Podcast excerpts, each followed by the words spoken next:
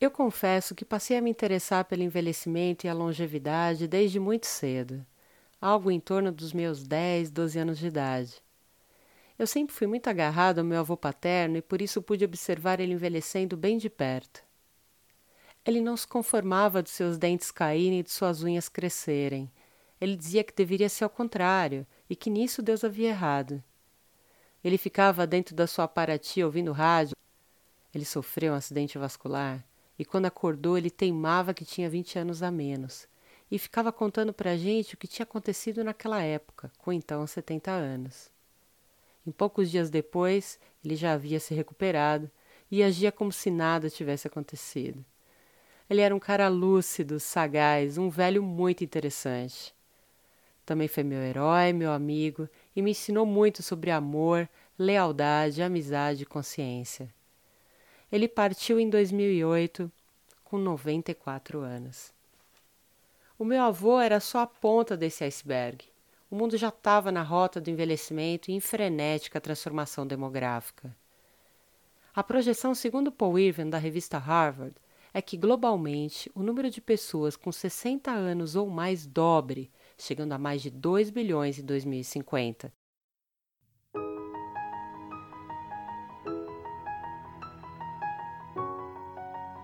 Você está ouvindo o Momento Cast. Eu sou a Paula Calbianco e convido você a trilhar comigo pelo caminho das sutilezas.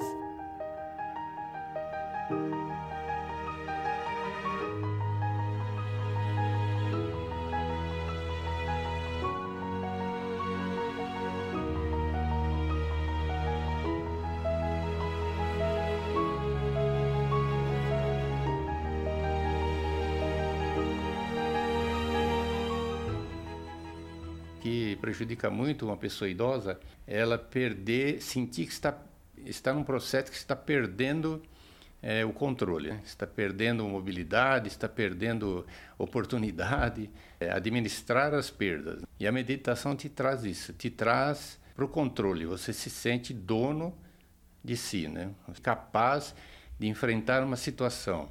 É um refúgio que numa necessidade maior, né? num, num caso mais extremo, você sabe que ali você tem um refúgio onde você pode recarregar suas baterias, onde você pode ter um minuto de paz, onde você pode pensar melhor e tomar a atitude é, mais correta. Né? No livro Nascimento da Era Caórdica, o de Rock explica que estamos num ponto do tempo em que uma era de 400 anos está morrendo e outra está lutando para nascer uma mudança de cultura, ciência, sociedade e instituições muito maior do que qualquer outra que o mundo já tenha experimentado. Temos à frente a possibilidade de regeneração da individualidade, da liberdade, da comunidade e da ética como o mundo nunca conheceu, e de uma harmonia com a natureza, com os outros e com a inteligência divina como o mundo jamais sonhou. Caórdico é definido como comportamento de qualquer organismo, organização ou sistema autogovernado que combine harmoniosamente características de ordem e caos. É também a característica dos princípios organizadores fundamentais da evolução e da natureza. Mas afinal, o que significa tudo isso? Olha, eu arrisco dizer que o envelhecimento global terá papel cada vez mais relevante no futuro da sociedade. Estudos mostram que os sessentões são mais sábios e experientes e se sentem mais satisfeitos com seus trabalhos e projetos pessoais do que pessoas mais jovens. Eles também demonstram bastante ética, motivação, doação pessoal e se dedicam com muita paciência a resolver dilemas sociais. Eu noto que no Brasil, a visão cultural sobre o velho é bastante negativa. E as propagandas, tratamentos radicais de beleza, até questões legais como aposentadoria e o peso que ela representa no orçamento do país só reforçam esse cenário. Contudo, eu também noto que esse tsunami prateado vem ganhando dimensões muito sutis e que já estamos envelhecendo atentos e dispostos a continuar no protagonismo das nossas vidas, independente das nossas idades.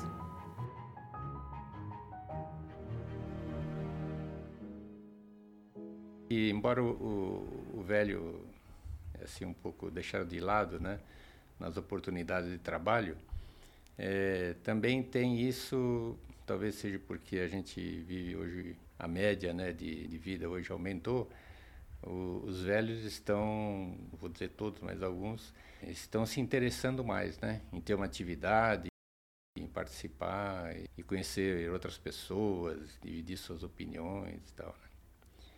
São coisas que do nosso tempo, né?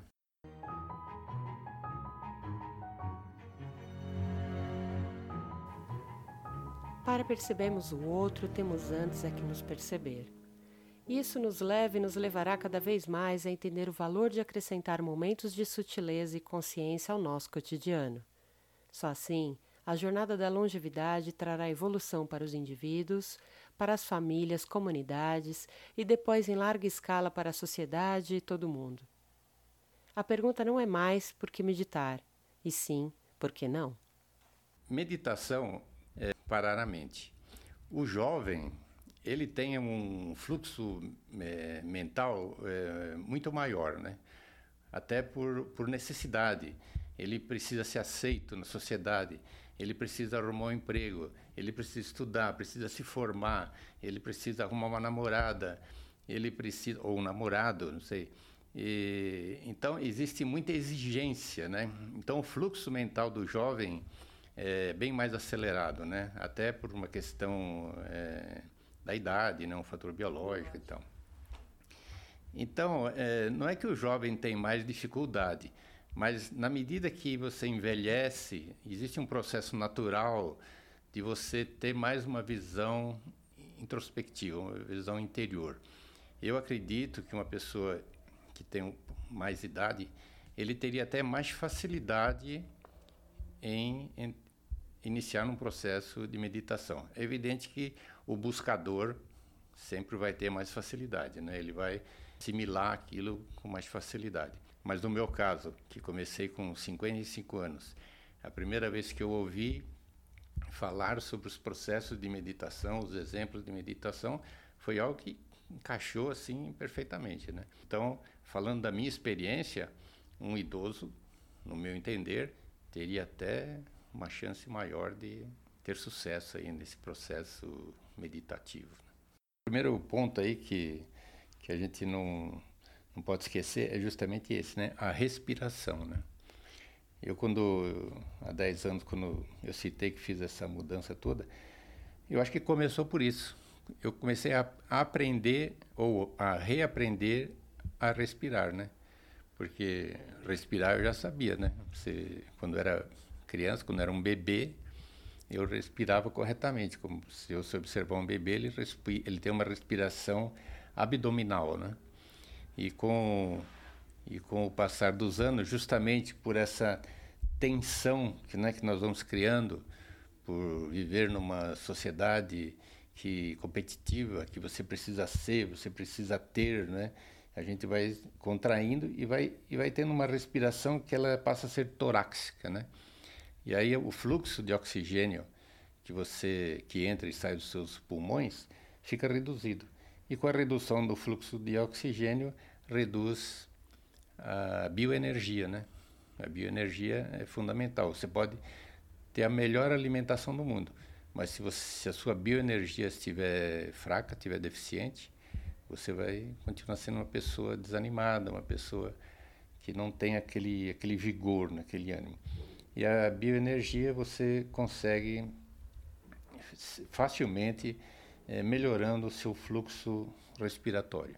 Eu vejo um certo preconceito de algumas pessoas que falam, ah, mas ah, isso é autoajuda. Isso aqui, autoajuda, não sei qual é o problema da autoajuda, né? Eu acho que tudo que eu aprendi foi lendo livros que estão caracterizados como autoajuda, né? Se você procura um terapeuta, é, ele não vai te ajudar, mas ele vai fazer com que você se ajude, né? Então, eu acho que se eu quiser, se eu puder citar um livro que eu acho que teve grande importância, é, foi O Poder do Agora, do Eckhart Tolle, e O Despertar de uma Nova Consciência. Né? Esses dois livros eu li assim, nem sei quantas vezes eu li e reli. Cada vez que eu lia, eu tinha em alguns é, tópicos ali uma visão diferente. Né?